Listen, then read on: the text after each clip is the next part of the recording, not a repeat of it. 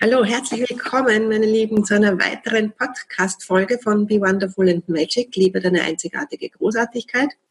Und ich habe euch natürlich wieder wen mitgebracht. Vor meinem Mikro ist heute die Sonja Schmidt-Liebert. Und ich habe die Sonja vor ein paar Jahren in einer gemeinsamen Ausbildung bei der Susanne Hühn bei einer Ausbildung zum inneren Kindtherapeuten kennengelernt. Und sie wohnt eigentlich gar nicht so weit weg von mir, glaube ich, so eine Autostunde. Und trotzdem schaffen wir es fast nie, uns, uns wirklich live zu sehen. Wir rennen uns immer wieder bei dem Kurs über den Weg. Und die Sonja hat ein super spannendes Thema. Die eine oder andere von euch wird es nicht lieben. Macht nichts, macht bitte trotzdem zu. Weil das ist irgendwie so eine der Grundlagen, wie man sein Leben wirklich selber in die Hand nehmen und selber gestalten kann. Ich habe die Sonja vor meinem Mikro mit dem Thema Selbstverantwortung, liebe Ladies da draußen.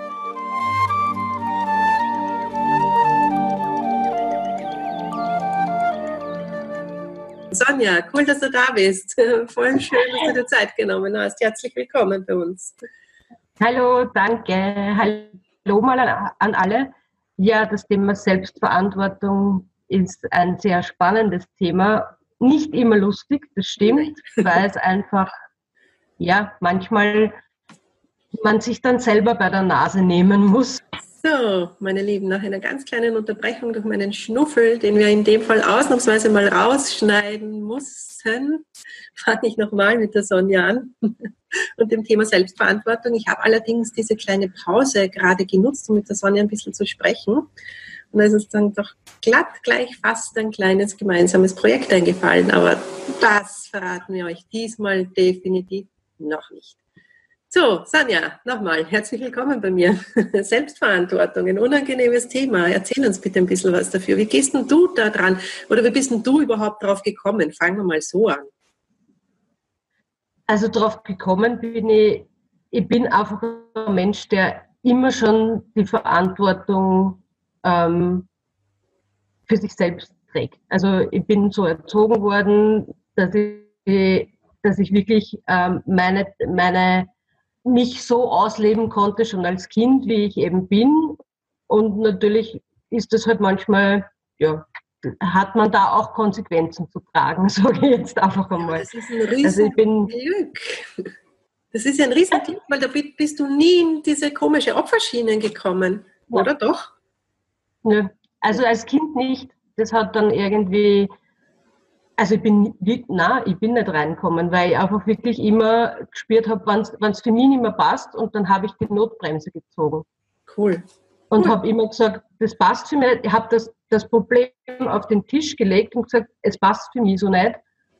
Und wir brauchen da jetzt irgendeine Lösung. Und natürlich ist es oft passiert, dass dann die, die Menschen gesagt haben, ja, mit deiner Energie kann ich nichts auffangen und du bist zu das und zu das und zu das. Und ich habe immer gesagt, ja, ist okay, wenn ich für die das, zu, zu das und zu das bin, dann wird es nicht funktionieren miteinander. Ist einfach so. Ja. Also ich habe ich hab mich nie verbogen. Ähm, nicht ganz. Mit meinem Mann habe ich schon ein bisschen so immer das teilweise, wo ich mich anpasse, aber da bin ich auch sehr konsequent, dann einfach meinen Teil darin zu sehen und sage, wo ist jetzt der Kompromiss gerechtfertigt und wo ist er eben nicht gerechtfertigt? Mhm. Wo ist der Anspruch, der an mich gestellt habe, berechtigt und wo ist er nicht berechtigt? Und das sind so meine größten, ähm, wie soll ich das sagen, Herausforderungen. Also die sind wirklich zu Hause in der Beziehung zu meinem Mann, wo es ja, dann wirklich darum geht, dass ich wirklich sehr konsequent mit mir selber sein muss.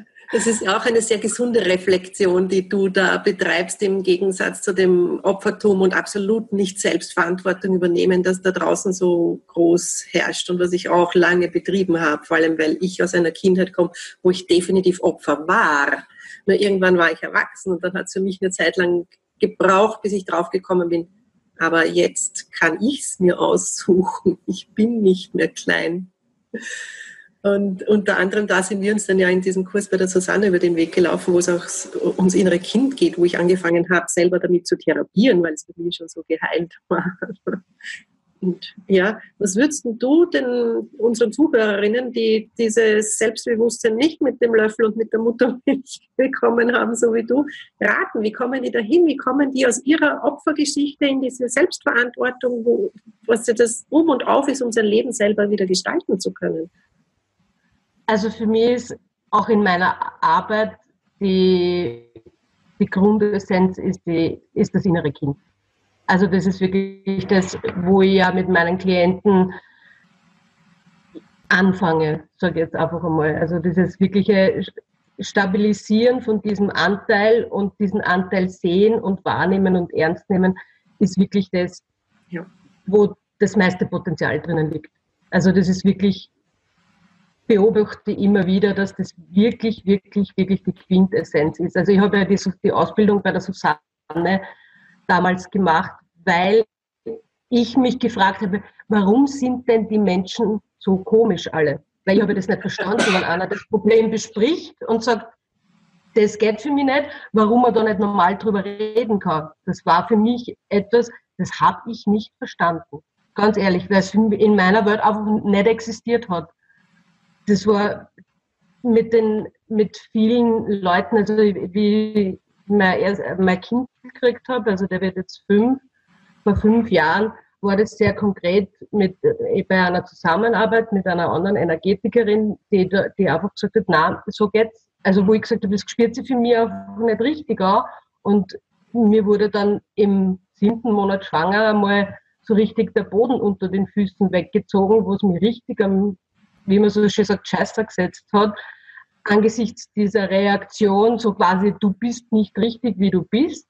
Und wenn du weißt, wenn man schwanger ist, ist man ja, ja. alles, was irgendwie rundherum, das, das habe ich ja vorher nicht, nicht gekannt, diesen extremen Zustand. Und da hat es mich richtig ausgehoben. Und das war dann für mich wirklich so, wo ich dann gesagt habe, da muss, irgend, da muss es irgendwas geben, dass ich das verstehe. Mhm. Und mein Sohn ist 2013 auf dort gekommen und die Ausbildung bei der Susanne war dann so wirklich so, mhm das Geschenk, wo ich gesagt habe, ich verstehe jetzt die anderen Menschen. Also es hat dann einfach plötzlich alles Sinn ergeben, wie, wie man so boshaft unter Anführungszeichen sein kann. Also diese, diese Selbstschutzmechanismen. Genau, ja. Bei mir was umgekehrt. Ihre Berechtigung haben. Aber ich, ich war es dann oft so, also es war wirklich am Anfang so, ich habe es nicht verstanden. Ja, bei mir war es umgekehrt. Ich habe mich dann mal verstanden in vielen Aspekten aufgrund dieser Geschichte. Ja. ja. Ups, jetzt bist du ein bisschen abgehackt. Aber das ja in meiner Arbeit, wenn man die Leute an dieses Thema heranführt, wie viel Klarheit plötzlich entsteht. Warum yes. mache ich mich zum Opfer? Warum passe ich mich an? Warum äh, will ich, dass mich alle lieb haben und begehe im mhm. Prinzip Selbstverrat. Gell? Absolut, absolut. Sonja, du machst das ja auch ähm, sehr spannend mit Tieren, sagen wir mal so. du hast ja mehrere. Du gehst ja, ja da mit, mit äh, unseren lieben vierbeinigen Mitgeschöpfen dran, die man ja netterweise so überhaupt nicht belügen kann, im Gegensatz zum Therapeuten halt manchmal doch, wenn der nicht gut genug aufgestellt ist bei uns beiden funktioniert auch nicht. Wir sind beide hellsichtig genug, dass uns auch keiner irgendwas erzählen kann. Aber erzähl mal, wie machst du das? Wen hast du da noch so an deiner Seite? Also ich habe meine Pferde und meine Esel da an der Seite. Also ich habe zwei, alles Damen, also zwei Eselstuten, das ist Mutter und Tochter, und eine, ein ehemaliges Ferkelpferd, die Cindy, und eine Jungstute, die vor jetzt ziemlich genau zwei Jahren gekauft habe, die ich gerade beim Ausbilden bin. Und das ist total spannend. Einerseits ist es, ist es einfach das, wenn du als Mensch, Menschentherapeut das sagst, ist das was ganz was anderes, wie wenn dieses Feedback vom Tier kommt. Mhm. Weil am Tier glaubt man einfach. Das ist einfach so. Also bei mir ist es auch so, wenn ich jetzt sage, wenn meine Pferde irgendwas bei mir spiegeln, und das kommt regelmäßig vor, also ich habe Wochen, wo ich oft täglich eine eigene Therapiesitzung habe, wenn ich in den Stall komme, dann weiß ich einfach, es liegt an mir, es liegt an mir. Ich kann mich jetzt drehen, wenden, biegen, am Kopf stellen, was auch immer. Wenn meine Jungstube nicht herkommt zu mir, ist das meine Energie. Das ist mein Problem. Sie reagiert einfach nur drauf. Mhm. Und das ist das.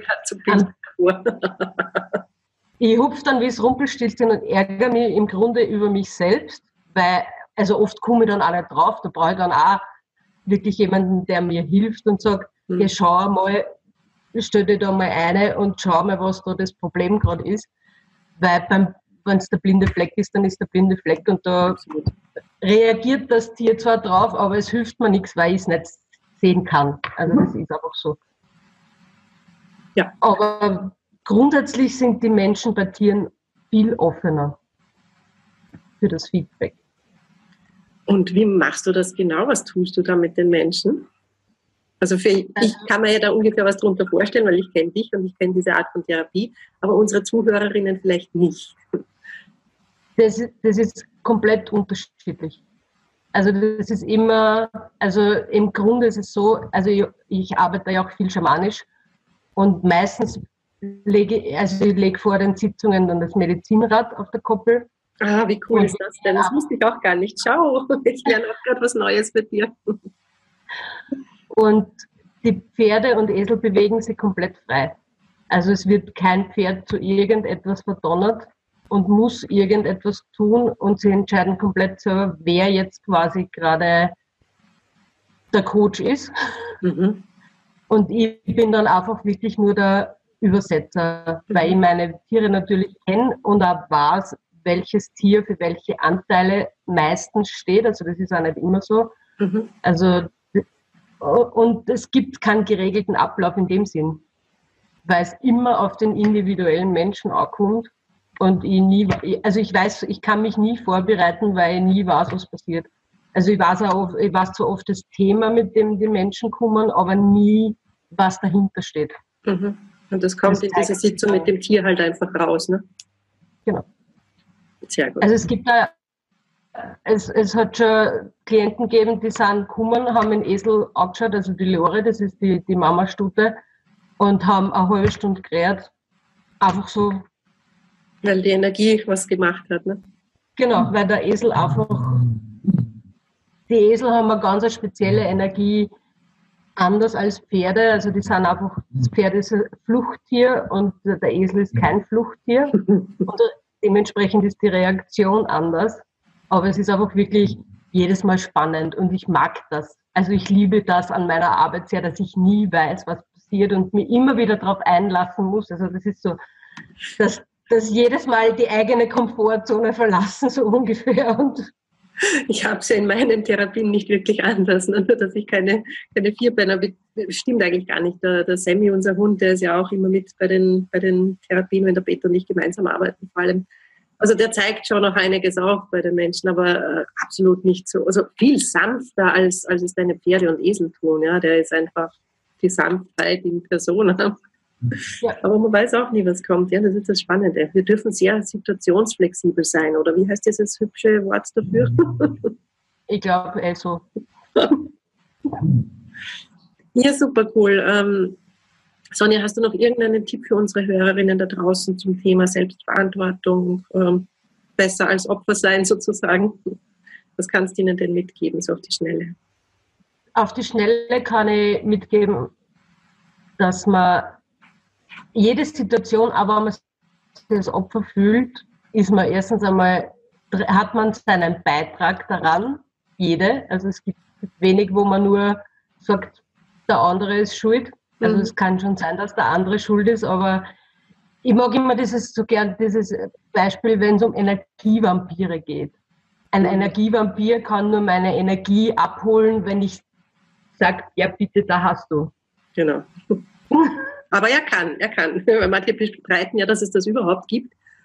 Äh, ich, ich, bin überzeugt davon, dass es das gibt, aber genau, es braucht die eigene Erlaubnis dazu, ne, in irgendeiner Form, bis es geht. Also ich muss ganz ehrlich sagen, seit ich, seit ich dort diese eben immer an meinen Anteilen arbeite, Energievampire, ich merke das, wenn ich auf einer Messe stehe, die machen am Bogen um mich so drei Meter. Abstand, sicherheitshalber.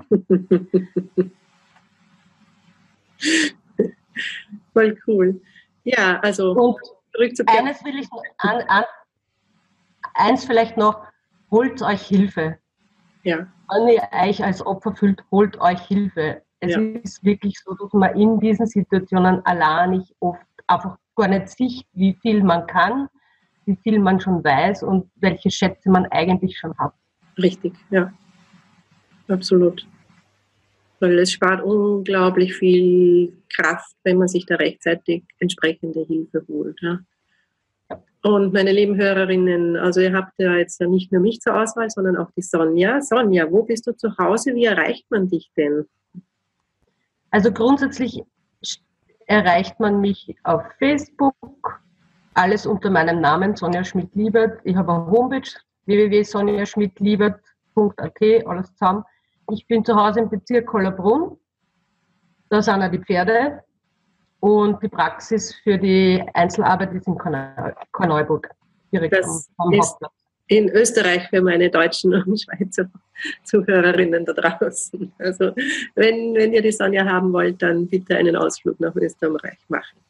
Also es geht auch vieles online, das muss ich auch sagen. Das geht natürlich auch. Ja, das ist der Vorteil der heutigen Zeit und der Technik.